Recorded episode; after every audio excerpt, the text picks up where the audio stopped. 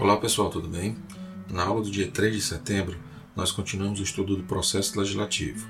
Vimos o processo legislativo de projeto de lei ordinária e de projeto de lei complementar.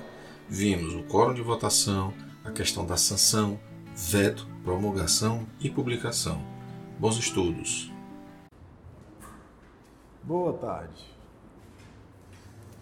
Pessoal, na aula passada nós vimos aí o processo legislativo das propostas de emenda à Constituição. E hoje nós vamos ver o processo legislativo das leis ordinárias e das leis complementares. Tá? Em alguns momentos anteriores, nós trabalhamos aqui algumas distinções entre lei ordinária e lei complementar, que, digamos assim, serão reavivadas hoje, mesmo porque esse é o momento apropriado. Anteriormente foi utilizado para fazer uso de exemplos e explicar algumas coisas que não podiam ser é, deixadas para uma outra oportunidade. Né? Então, que hoje nós vamos de fato trabalhar é especificamente o processo legislativo da lei ordinária e da lei complementar. É, como vocês podem observar por essa, por essa lâmina aqui, as fases do processo legislativo de uma lei ordinária e de uma lei complementar são as mesmas. E o que, que vai distinguir efetivamente uma da outra? Nós temos aí algumas distinções bem simples, bem elementares, que eu tenho certeza que vocês não encontrarão dificuldade alguma. A primeira delas é que a lei complementar, quando for para ser elaborada, a Constituição diz expressamente. Tá?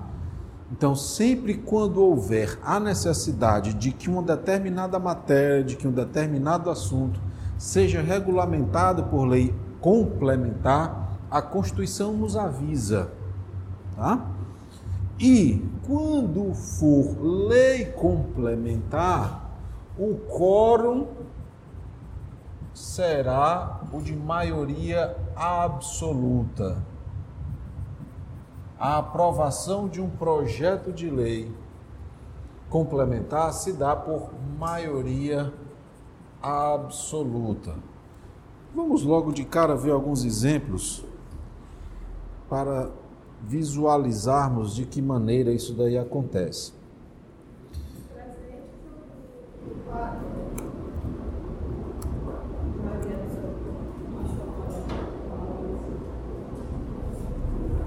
Como? Chego já lá, chego já lá, tá? É, diga lá, grande.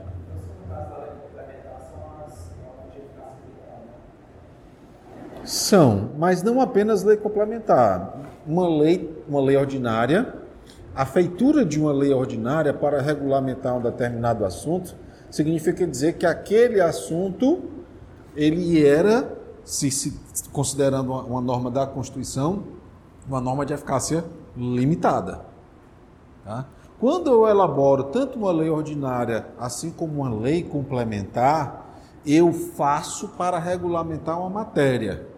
Considerando que aquela matéria não tinha sido regulamentada ainda, aquele dispositivo constitucional era uma norma de eficácia limitada, que foi regulamentada seja por uma lei ordinária ou, se expressamente quis a Constituição, por uma lei complementar. Tá bom?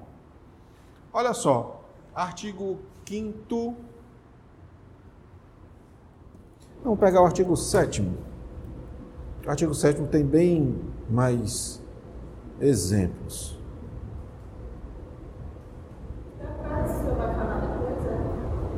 Os decretos legislativos, os decretos do executivo, não.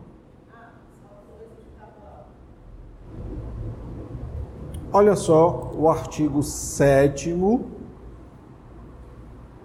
inciso 1. CAPT. São direitos dos trabalhadores urbanos e rurais, além de outros que visem a melhoria de sua condição social, inciso 1 relação de emprego protegida contra despedida arbitrária ou sem justa causa, nos termos de lei complementar que preverá indenização compensatória dentre outros direitos. Agora vejam a diferença que há da redação do inciso 1 para o inciso 4. Salário mínimo fixado em lei. Observem que num inciso a Constituição ela disse assim: lei complementar. Já em outro, ela limitou-se a dizer tão somente lei. Pessoal, essa é a diferença de apresentação da lei complementar para a lei ordinária.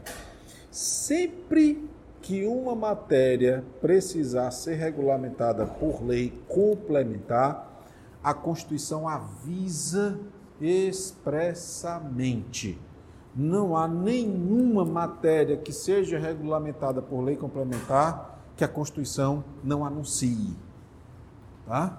E quando a Constituição fala lei, é lei ordinária.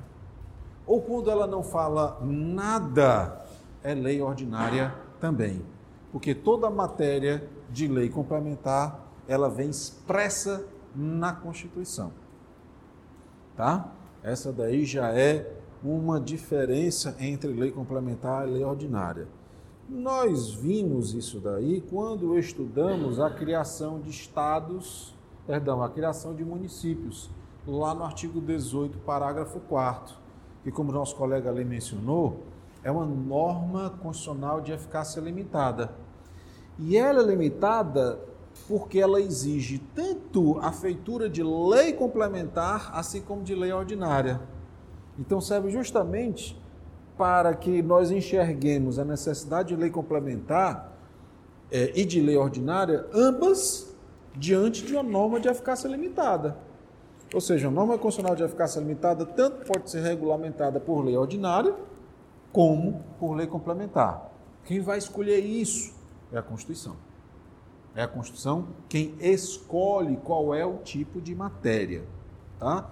Veja, o artigo 18, parágrafo 4 a incorporação, criação, fusão e desmembramento de municípios faciam por lei estadual, dentro do período determinado por lei complementar. Tá? Depois, e dependerão de consulta prévia mediante plebiscito as populações dos municípios envolvidos após a divulgação dos estudos de viabilidade municipal, apresentados e publicados na forma da lei. Então, nós temos aqui a necessidade da elaboração de uma lei ordinária, depois de uma lei complementar. O mesmo dispositivo de eficácia limitada que exige a feitura de vários tipos de lei: lei estadual, lei complementar federal e lei ordinária federal. Tá?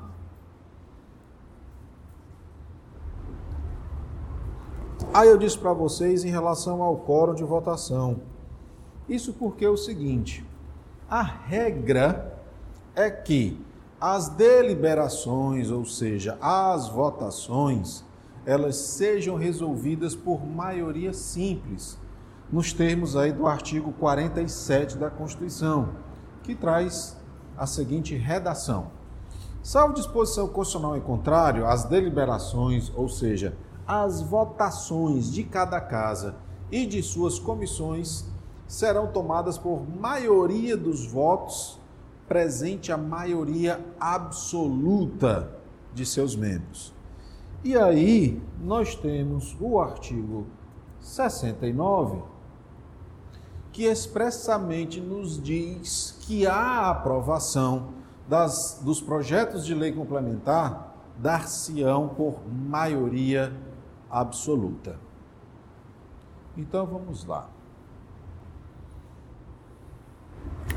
Nós temos Câmara dos Deputados, Senado Federal. Qual é o total de integrantes do Senado, pessoal? 81. Da Câmara? Muito bem. Para que seja declarada aberta uma sessão de votação, uma sessão de deliberação, é necessário que esteja presente pelo menos a maioria absoluta. Qual é o número absoluto na Câmara e no Senado?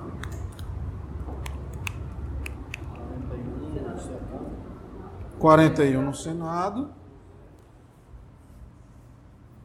Maioria absoluta aqui. E na Câmara? 257. Então o que acontece? Esse número é um número absoluto. Porque o que sobrou no Senado Federal é 40, que perde. O que sobrou na Câmara dos Deputados é 256, que perde também daí ser um número absoluto. Ele é o menor número que ganha dos demais. Só não ganha para as exceções constitucionais, como ela mesma assevera no nosso querido artigo 47. Mais uma vez, salvo disposição constitucional em contrário, salvo ou salvo as exceções, salvo aquilo que a Constituição trouxer, as deliberações de cada casa e de suas comissões serão tomadas por maioria dos votos, presente a maioria absoluta de seus membros. Qual seria uma exceção? Proposta de emenda à Constituição, que é de três quintos. Tá? Então, olha só. Se foi apresentado um projeto de lei complementar e será colocado em votação é porque estão presentes no plenário pelo menos esses números aqui, tanto na Câmara assim como no Senado Federal. Mas vamos lá, vocês são os vocês são, né, o presidente do Senado Federal. Apareceu lá no painel presentes 41 lá no Senado Federal. Vocês vão votar aquele projeto de lei complementar? Precisaria 100% dos votos favoráveis. Se quiser arriscar, é bem arriscado. Posso votar? Pode, já tem quórum. Você só vai precisar de 100% dos votos sim para aprovar aquele projeto de lei complementar. Não é? Agora, eu posso também colocar em votação um projeto de lei ordinária. Uma vez que eu só preciso da maioria, da maioria. Maioria dos votos presente a maioria absoluta. Isso significa dizer que um projeto de lei ordinária na Câmara, nesse caso aqui, para ser aprovado, vai precisar de quantos votos? 21. Quer ver agora o porquê da maioria simples não ser absoluta? Se estiverem presentes 50 senadores, vai precisar de quantos votos para aprovar uma lei ordinária? 26. Se estiverem presentes 70, 36. Vejam que a maioria simples é um número flutuante. A maioria absoluta não. Eu sempre vou precisar pelo menos de 41. Se eu conseguir 40, 40 votos, eu não aprovei um projeto de lei complementar. Tá? Daí o porquê desse número absoluto. Da mesma forma, em relação à Câmara dos Deputados. Certo? Então, é isso daqui o que também distingue uma lei complementar de uma lei ordinária. Diga lá, Grande. Tá. Ordinária. Isso. Menos o Código Tributário Nacional. Por quê? Porque a Constituição ela diz que os princípios do direito tributário serão tratados por lei complementar. Quando o Código Tributário foi aprovado em 1965, não existia à época na Constituição a figura da lei complementar. Então ele foi aprovado como lei, tá? Uma lei comum, uma lei ordinária. Só que a Constituição de 1988 o recepcionou como lei complementar. Daí porque se se, se quiser modificar o CTN, só mesmo mediante um projeto de lei complementar. Isso. Pergunta: a hierarquia entre lei complementar e lei ordinária?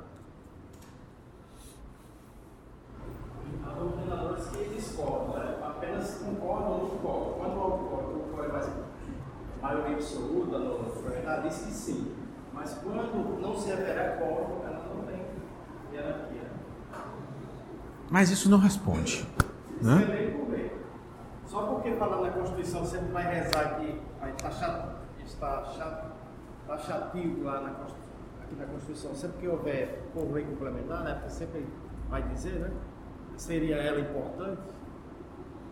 Ou, mas o, o Pedro Lenza fala que é o quórum que qualifica na hierarquia piramidal na ordenamento jurídico. Enfim, há ou não hierarquia? O que, é que vocês acham? Com certeza, isso não seria igual. É? Professor, só para ver se eu entendi aqui, é, porque foram muitas vidas maioria absoluta é, é sempre referente ao portal da casa. Não é isso? Sim. Maioria simples, Não é presente. referente aos presentes. Aos presentes, desde que existente a maioria absoluta. Ah, desde então, essa observação dele. Por quê? Porque só será declarada, só será declarada aberta uma sessão deliberativa se estiver pelo menos a maioria absoluta. Presença. Então tem que escrever sessão deliberativa. Sim. Já comprei, olha, só sessão, com pegadinha. É.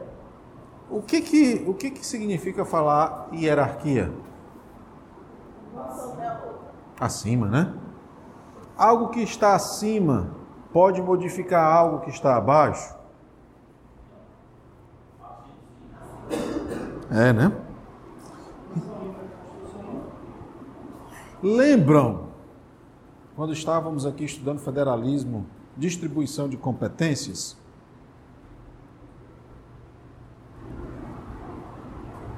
Lembram?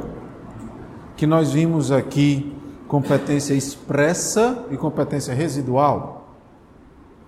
Ó, a lei complementar, ela tem competência expressa na Constituição. Sempre que a Constituição quiser que seja essa, esse tipo de lei, essa espécie normativa, ela avisa. E quando é que aparece lei ordinária? Quando a Constituição disser apenas lei ou não disser nada. Tá? Quando ela não disser nada. É né? A ordinária é maioria simples. É isso? Então essa questão está expressa. Mas uma pode trabalhar. Pronto. Uma lei complementar pode revogar a lei ordinária? Ou modificá-la? A a maior, hierarquicamente, Mas professor, como as matérias que, por exemplo, a lei complementar não for ser registro, eu tenho diferença de lei com a hierarquia, tá? Matérias impressamente diferentes. Bingo. Bingo. São matérias diferentes. São temas distintos. O que a Constituição entregou para a lei complementar, ela não entregou para a lei ordinária e vice-versa.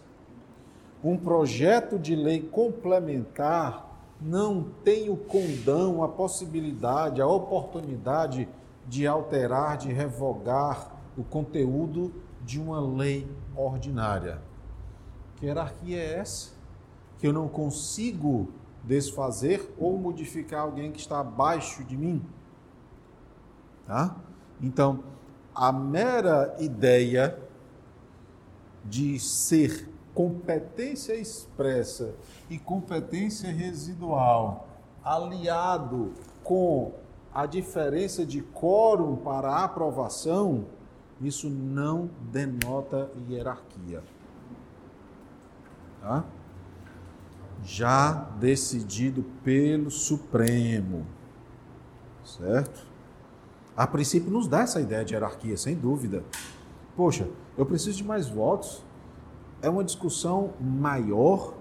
Geralmente as matérias entregues à lei complementar são matérias mais relevantes, mas juridicamente não há qualquer hierarquia, não há qualquer sobreposição dos assuntos de lei complementar para os de lei ordinária. Beleza?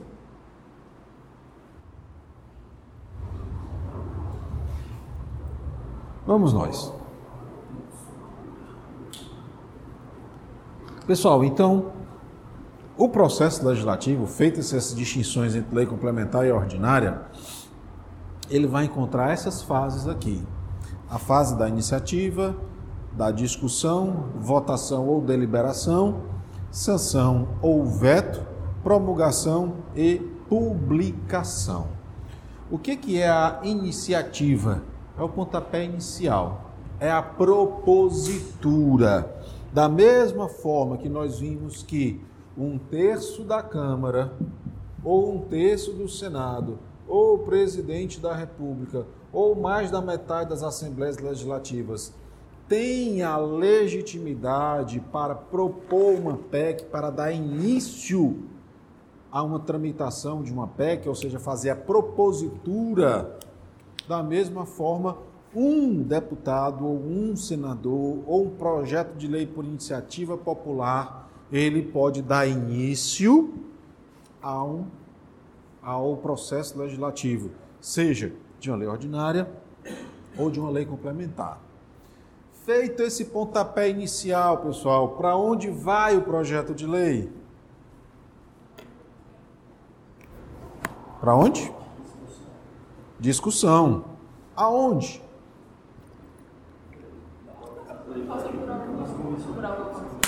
Pelas comissões. Qual é a primeira delas? CCJ, Comissão de Constituição e Justiça. Tá?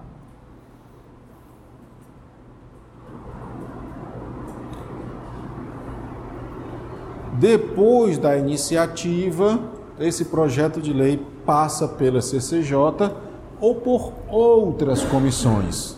Por que ele vai passar pela CCJ? Porque a CCJ, deixa eu só nosso amigo ali terminar para não atrapalhar a conversa dele. Porque a CCJ vai fazer o primeiro filtro. Que filtro é esse?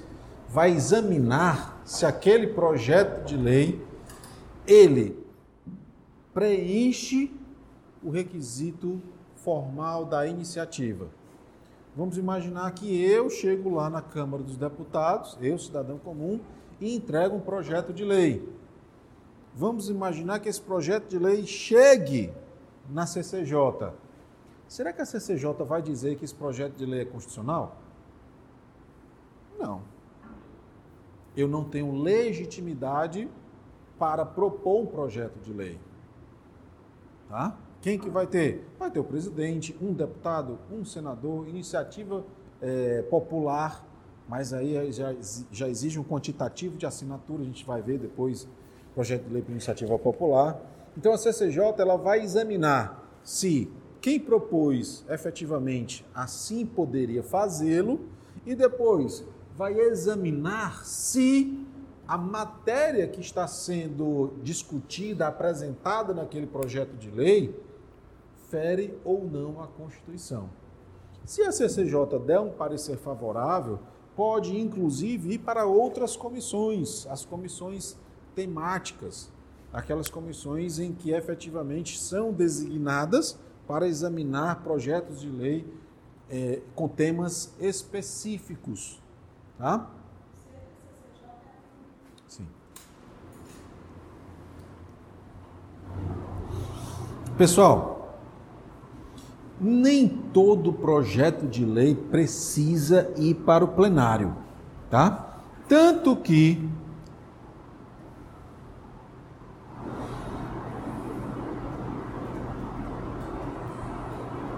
Vejam só. A maioria dos projetos em tramitação na Câmara só precisa passar pelas comissões, ou seja, tem tramitação conclusiva nas comissões. Se forem aprovados por elas, vão direto para o Senado ou para a sanção presidencial. O que, pessoal, precisa ir para o plenário? Projetos de lei complementar, projetos de código, medidas provisórias, propostas de emenda à Constituição, tá?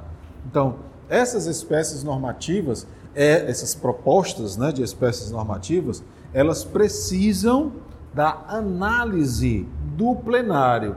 Se não, pode ser resolvida na comissão. Agora, pode acontecer também o seguinte: de uma comissão rejeitar um projeto de lei e aí 10% do plenário requer, se for o caso, que aquele projeto de lei seja encaminhado para votação em plenário. Então vejam só esse mecanismo. As, as aprovações junto às comissões, elas meio que abreviam a tramitação de um projeto de lei. Abreviam por quê? As comissões são uma parcela da casa, é uma parcela da Câmara, é uma parcela do Senado Federal. Então, ao invés de eu necessitar juntar pelo menos 257 ou 41, eu vou juntar 31 numa comissão, 21 em uma comissão, é muito mais fácil discutir, é muito mais fácil de negociar com as lideranças para aprovar, para rejeitar, para modificar o projeto de lei. Mas percebam, cada comissão é tão somente uma parte do todo. Que se o todo quiser, mesmo diante da rejeição de uma comissão, pode levar aquele projeto de lei para o plenário. E aí é de fato esse número de 257 ou de 41 o necessário para pelo menos declarar aberta a sessão. Isso. Tá? Então o que, que vai acontecer? Se for aprovado, pessoal, lá na Câmara dos Deputados, o inverso também é possível, né? Desde que tenha sido apresentado no Senado Federal. O que, que vai acontecer? Aquele projeto de lei será encaminhado para a Casa Revisora. Então, se for apresentado o projeto de lei na Câmara, uma vez que tenha sido aprovado na Câmara, vai para o Senado Federal.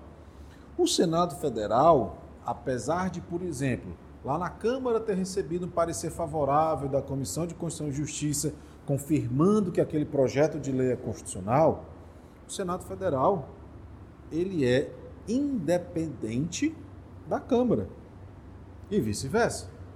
O que significa dizer que o Senado Federal ele vai examinar também a constitucionalidade daquele projeto de lei.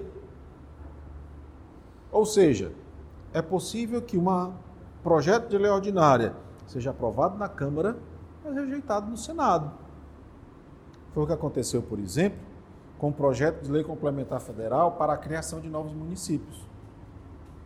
Tá? Depois de muito vai e vem, muito vai e vem, até que o Senado Federal aprovou e quando chegou para o presidente da para a presidente da República, aí foi vetado. Mas isso já é uma outra etapa que nós vamos ver mais adiante. Então, o fato de um projeto de lei ter sido aprovado em uma casa não significa necessariamente que a outra o aprovará. Quando o presidente ele pega um projeto de lei, é, essa lei ela volta para a discussão novamente. Né? Volta para a deliberação no Congresso Nacional. O que será discutido não é o projeto de lei. O que vai ser discutido é o que o presidente, o chefe do executivo, apresentou chamado de razões do veto. O Congresso já aprovou a lei, aliás, já aprovou o projeto de lei. O Congresso já encerrou, digamos assim, as tratativas no que tange à aprovação e à discussão. Quando o presidente rejeita através do veto, o que o Congresso Nacional vai examinar são as razões do veto, as razões que o presidente disse serem suficientes para rejeitar o projeto de lei. Não, não a lei propriamente dita. Tá?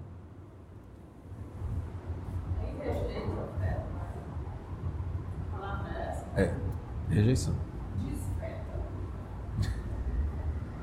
Não seria muito apropriado, mesmo porque não há como desvetar. Por quê? Porque o presidente não vai ter mais nenhum domínio em relação ao veto. Nem sempre. Mas se vetar, já era. Morre, né? Não, Congresso. Congresso Não pode. Freios e contrapesos. nome dele ali embaixo? Sistema de freios e contrapesos, né? Check and balances. Pode. Congresso pode. Pode sim. É, essa, emenda constitucional e leis complementares são mais assim, falar no dia a dia, né? Pelo legislativo. Aí, para ficar claro, eu queria que você, quando você fala que tem, é, passa duas vezes na casa, duas no outro, eu pergunto. qual foi a emenda- Para as propostas de emenda à Constituição, né? Diga lá. Na votação, são duas vezes casa e duas Sim. Mas eu pergunto, a votação é seguida na Câmara dos Deputados, uma em uma, ou e depois uma em uma do Senado? É, é votada ao mesmo tempo, duas vezes aqui, depois duas vezes lá. Alguém sabe explicar? Porque você falou agora que foi extraordinário, que é, é a revisora, né? Tem a, a Sim. A iniciadora e a revisora. aí tudo bem. São duas vezes também, né? A ordinária e a suplementar. Só uma. Alguém quer explicar?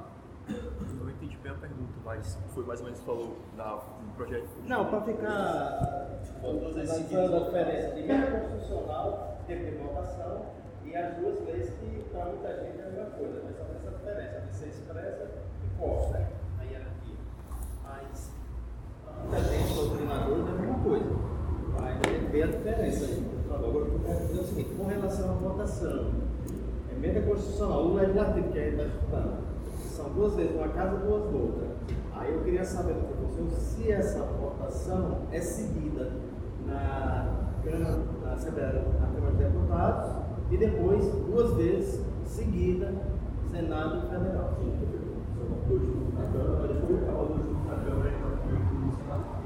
Então é essa coisa, só. Só falta uma para a preferência. Vamos lá. votação de emenda constitucional vai começar no Senado Eu achava que era aqui e ia para lá, depois aqui e para lá. Duas vezes assim. Ah não, é Câmara duas vezes. Ó, artigo 60, parágrafo 2 em relação às propostas de emenda à Constituição, tá? A proposta será discutida e votada em cada caso do Congresso Nacional em dois turnos de votação, considerando-se aprovada se obtiver em ambos três quintos dos votos dos respectivos membros. Então, o que acontece? Vamos imaginar que uma proposta de emenda à Constituição teve início na Câmara dos Deputados, PEC da Previdência. Câmara dos Deputados. Deixa eu ver se eu faço melhor aqui. Datas da aprovação. PEC Previdência Câmara. Ó, Câmara dos Deputados. No dia 10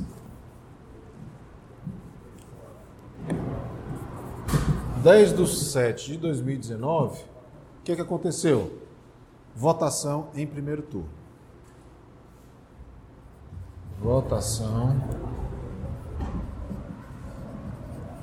Primeiro turno.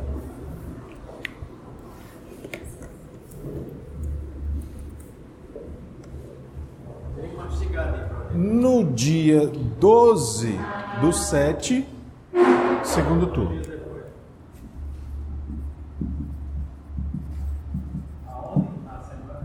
Câmara.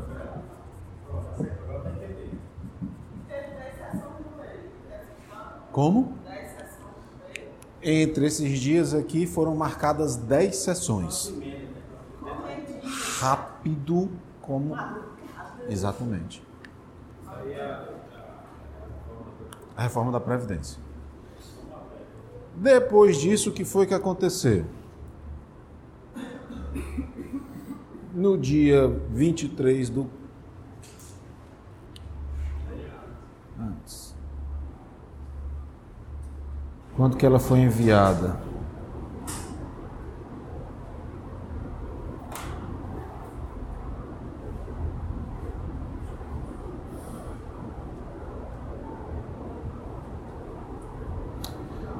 Depois disso, ela foi enviada para o Senado Federal, que votou quando em primeiro turno?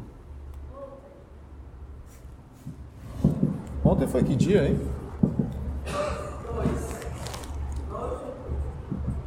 2 de 10 de 2019. Primeiro turno. Já está marcado o segundo? Não. Ainda não. É, daqui, ele diz que na segunda quinzena, né? De outubro. Ou seja, daqui até lá, ele vai precisar cumprir aí 10 sessões.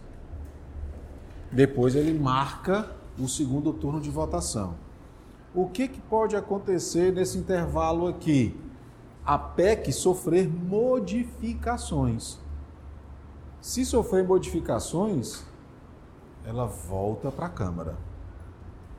Isso por quê? Porque é a Constituição quem diz que ela deverá ser aprovada. Não. Só tem. Se ela for modificada, ela vai para a Câmara dos Deputados para ser votada em dois turnos. Uma vez aprovada. Exatamente, pode ficar. Para evitar, o que, que se faz? É feito o destaque daquilo que é controverso. Reuniões aí, comissão. Plenário, sendo plenário. As comissões não deliberam a respeito das PECs. Inclusive, é formada uma comissão especial só para analisar a PEC. É diferente, veja, do que a Constituição fala em relação a leis ordinárias e leis complementares. O projeto de lei aprovado por uma casa será revisto pela outra em um só turno de discussão e votação e enviado à sanção ou promulgação se a casa revisora o aprovar, ou arquivado se o rejeitar.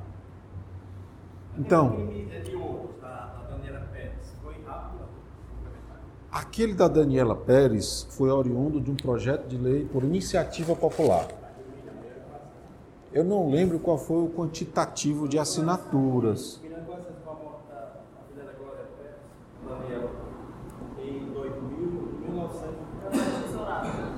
Mas ó, o que é necessário projeto de lei por iniciativa popular?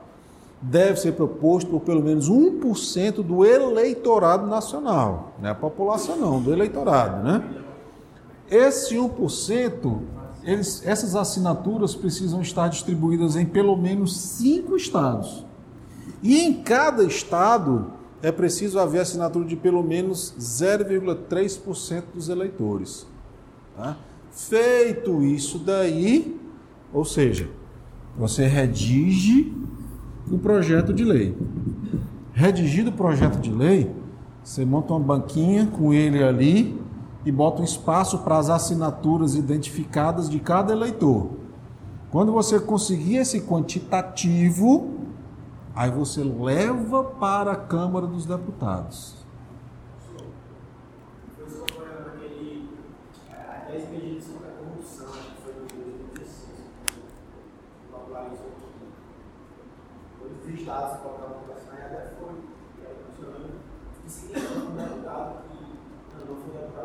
Ex-hashtag na. Mas, por exemplo, é, esse da Daniela Pérez, teve também a, a lei do ficha limpa, foi por iniciativa popular. O caso da Daniela Pérez ficou nacionalmente conhecido e, e chocou, digamos assim, porque ela teve, ela, ela é novelista, né? E teve a filha que foi assassinada pelo protagonista lá da, da, da novela. É, então, em virtude de- dela não ter tido nenhuma condição de defesa, né, uma vez que nos autos mostra que ela foi segurada né, pela, pela esposa do Guilherme de Pádua e ele pegou uma tesoura e a apunhalou. Né? Então, considerou-se algumas, algumas, alguns comportamentos conduzentes ao crime como hediondos. A do crime hediondo. E aí foi elaborada, é, elaborado esse projeto de lei e aprovado. Então, feito, feito esse projeto de lei por iniciativa popular, ele vai ter a mesma tramitação dessa que nós acabamos de ver. Passa pela Comissão de Constituição e Justiça, tá? Inclusive, nesse projeto de lei por iniciativa popular, é muito comum que ele receba é, diversos, é, diversas adições e também adaptações para que ele fique dentro da técnica legislativa. Tá? Lembrando também o seguinte: quem elabora um projeto de lei por iniciativa popular não é uma pessoa absolutamente leiga, né? mesmo porque ali há um conhecimento jurídico, ou pelo menos deve existir um conhecimento jurídico, a fim de que, a fim de que ele seja é, aceitável é, constitucionalmente.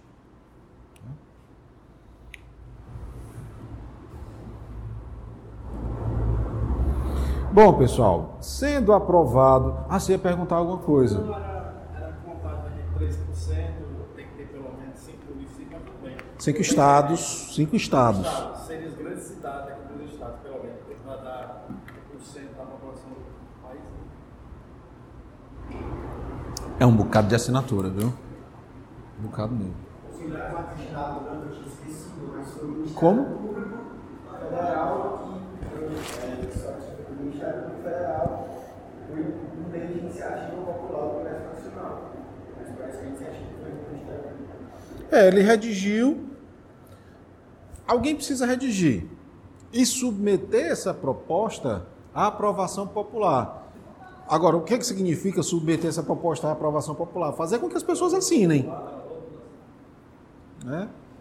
Uma vez que eu consigo esse número X de assinaturas, aí eu protocolo lá no Congresso Nacional.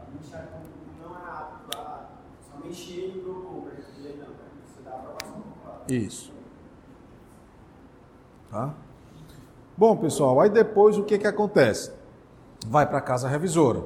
No caso, desse exemplo que nós trabalhamos aqui, Câmara dos Deputados, que vai examinar a constitucionalidade do projeto de lei, vai discutir nas comissões, vai marcar a pauta de votação. Nessa pauta de votação, deve estar presente o quórum suficiente para a abertura da sessão. E aí é feita a abertura dessa sessão, na qual os parlamentares irão deliberar né, se aceitam ou não aprovar esse projeto de lei. Aprovando o projeto de lei, o que, que vai acontecer? Esse projeto de lei vai para o chefe do executivo. Todo esse passo a passo que eu estou descrevendo para vocês é também como funciona junto aos estados e junto aos municípios, com as devidas adaptações, é claro, uma vez que não há bicameralismo no estado e não há bicameralismo no município. Então, quando uma Assembleia Legislativa ou uma Câmara Municipal aprova um projeto de lei, ele já segue para o chefe do executivo, o prefeito ou o governador. Nesse caso da Constituição Federal, vai para o chefe do executivo, vai para a presidência da República. Tá? E aí o presidente da República, se ele concordar, ele sanciona o projeto de lei. Tá? Se ele discordar, ele veta o projeto de lei. Pessoal, para que o presidente aprecie esse projeto de lei, ele vai ter o prazo de 15 dias. Tá? Então, 15 dias, contado do dia que o presidente recebe da Casa Legislativa, ele vai poder vetar o projeto de lei ou sancionar. Sancionando, aí ele manda promulgar e manda publicar o projeto de lei. Se passados esses 15 dias ele não faz nada, acontece o que se chama de sanção tácita. Tá? Ele aprovou implicitamente, ou seja, ele não rejeitou. Tá? Agora, nesses 15 dias, ele poderá vetar o projeto de lei, que significa rejeitar o projeto de lei. Pessoal, o veto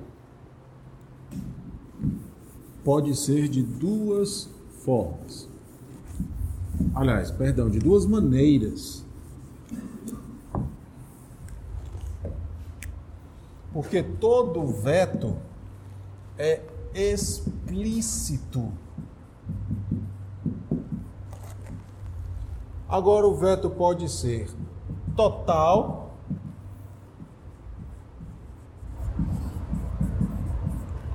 ou parcial.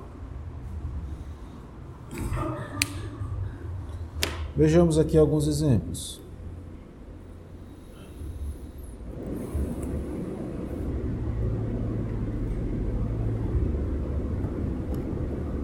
Professor, nas comissões que eles chamam os especialistas para falar sobre o tema, Como? para esclarecer mais sobre o projeto, um pouco especialista no assunto. né? O que, que é o veto total, pessoal? Vejamos um exemplo de um. Mensagem número 474, de 2 de outubro de 2019. Ah, o que, é que o presidente está dizendo? Senhor presidente do Senado Federal, que é o presidente do Congresso Nacional, comunico a Vossa Excelência que, nos termos do parágrafo 1 do artigo 66 da Constituição, que é o que dá poder ao presidente vetar, decidi vetar integralmente. Tá bom. O veto só pode se dar por dois motivos. O primeiro deles,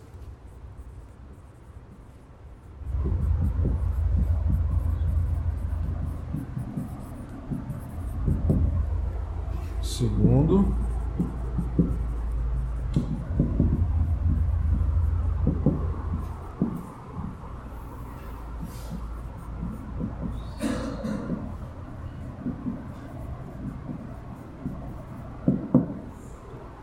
Primeiro motivo, inconstitucionalidade. Segundo, contrariedade ao interesse público. Seja para um, para o outro ou para os dois motivos, o presidente precisa explicar o porquê de estar vetando. Daí ele mandar para o presidente do Senado, que é o presidente do Congresso, a mensagem de veto. Porque aqui ele diz qual é o motivo. Nesse caso específico, por contrariedade ao interesse público. Pergunto: o que é contrariedade ao interesse público? É aquilo que eu digo que é. É aquilo que para mim é contrário ao interesse público. Sim. Já inconstitucionalidade, não. Eu preciso demonstrar. Daí porque a gente fala que as razões do veto, elas podem ser políticas ou jurídicas, tá? Então ele vetou integralmente esse projeto de lei. O que, é que significa vetar integralmente?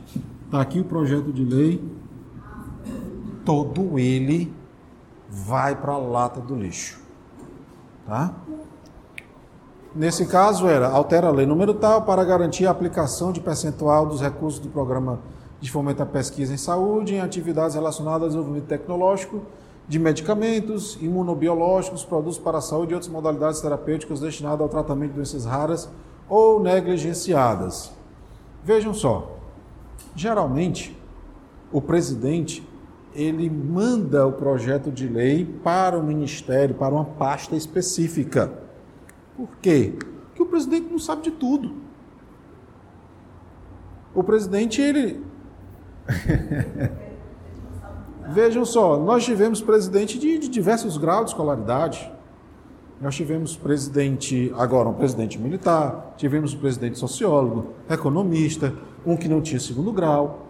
Então, é, a, a, como nós vimos, os requisitos para ser presidente da República não exigem escolaridade. Então, somente ser alfabetizado, dentre outros requisitos que não estão relacionados com graus escolares, com graus acadêmicos. Daí, esses ministérios e até mesmo a Advocacia Geral da União auxiliarem o presidente na análise dos projetos de lei. Por isso que aqui fala, ouvidos o Ministério da Ciência, Tecnologia, Inovações e Comunicações e da Saúde manifestaram-se pelo veto ao projeto, ao projeto pelas seguintes razões. E aqui ele escreve os motivos, as razões pelo, pelas quais estão vetando o projeto de lei. Isso daqui é um veto total. Todo o projeto de lei encerrou aqui. Porque ele volta para o Congresso Nacional, a gente vai ver já já, para que o Congresso Nacional delibere. Existe também veto ao projeto de lei parcial. Como? Tanto um quanto o outro. Vejam essa mensagem. Como? Seria o que foi vetada? Explico já, explico já. Vejam essa outra mensagem de veto. Comunico a Vossa Excelência, nos termos do, da, do parágrafo 1 do artigo 66, decidi vetar parcialmente, de novo, por contrariedade ao interesse público. Pode acontecer de um dispositivo ser vetado por contrariedade ao interesse público, do outro ser vetado por inconstitucionalidade, é o que ele encontrar no projeto de lei, tá? E aí, olha só, ouvido o Ministério da Economia, manifestou-se pelo veto ao seguinte dispositivo. Inciso 2 do artigo tal, alterado pelo tal. Vejam que, no caso do veto parcial, o veto abrange um dispositivo. Tá? Não pode acontecer, pessoal, veto de palavras tá bom? Não pode acontecer veto de sinais ortográficos, sinais de pontuação. O veto parcial, ele deve abranger um dispositivo por inteiro. Certo? Feito o veto,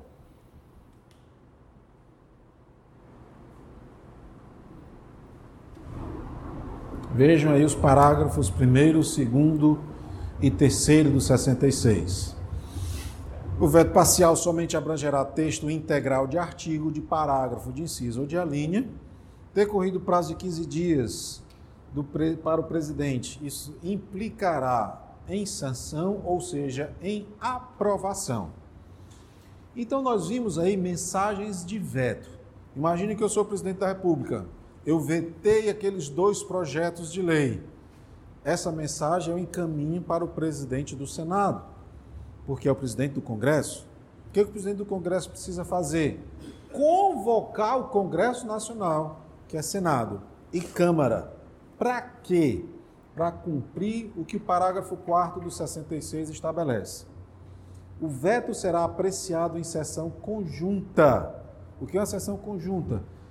Presentes deputados e presentes senadores ao mesmo tempo dentro de 30 dias a contar de seu recebimento, só podendo ser rejeitado pelo voto da maioria absoluta dos deputados e senadores.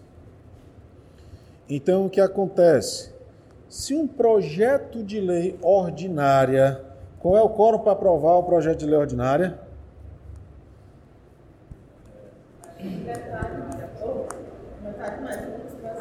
Que é o quê? Maioria simples, né? Um projeto de lei ordinária aprovado na Câmara, aprovado no Senado e rejeitado pelo presidente da República, seja um veto total, seja um veto parcial, esse veto só pode ser derrubado maioria absoluta.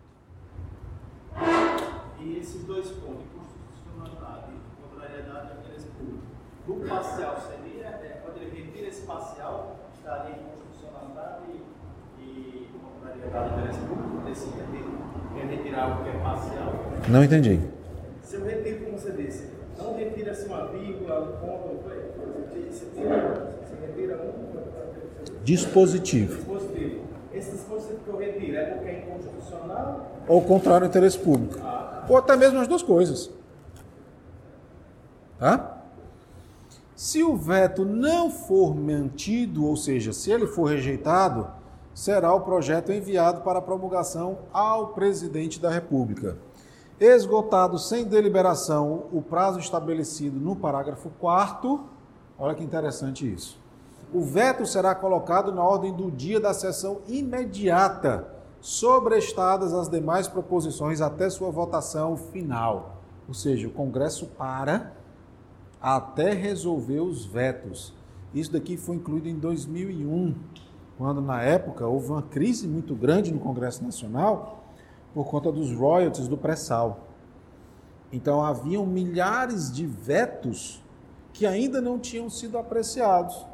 E aqueles que não queriam apreciar o veto disseram que somente apreciariam se os anteriores, de 88 a 2001, fossem um por um examinados. Né?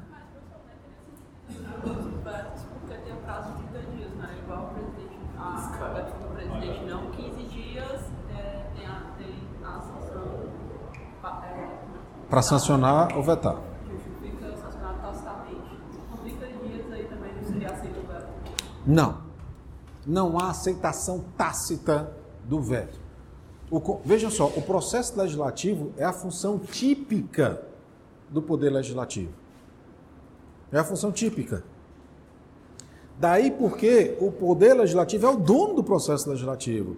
Uma vez que o presidente rejeita um projeto de lei, a palavra final é do Congresso Nacional. Lembrando que não há sanção ou veto às propostas de emenda à Constituição. Tudo bem até aqui? Algum questionamento?